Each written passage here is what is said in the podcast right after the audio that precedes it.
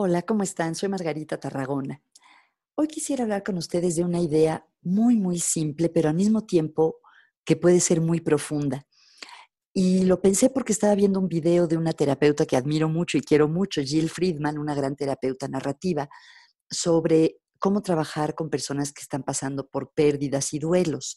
Espero que no sea su situación, pero algunos piensan que la pandemia además de ser una pérdida muy real para aquellas personas que desgraciadamente están muy enfermas o tienen, han perdido un ser querido, que repito, espero que no sea su situación, también implica otros tipos de pérdidas. Por ejemplo, mucha gente que se ha quedado o se va a quedar sin trabajo, una pérdida que esperemos que sea temporal del contacto con otras personas a nivel físico.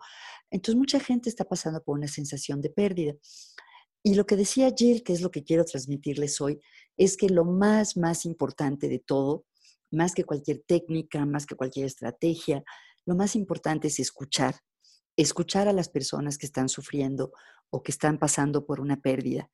A veces está nuestro impulso para tratar de arreglar las cosas que no escuchamos. Entonces, por ejemplo, si alguien nos dice que le da miedo infectarse de coronavirus, decimos, no, no, no, tú no te preocupes, no, no digas eso o una persona mayor que a lo mejor está preocupada ante la posibilidad de que si se enferma se puede morir. No digas eso, no pienses en eso. Y a lo mejor es importante para esa persona escucharla, oír un poquito. Lo mismo con los que están preocupados o estamos preocupados por la situación económica que se nos viene o que ya está empezando a suceder. Es importante, antes de tratar de eh, ofrecerle una solución a la persona, que a veces no hay una solución, escucharla entonces, los dejo con este mensaje tan sencillo, pero que puede tener un impacto sorprendente.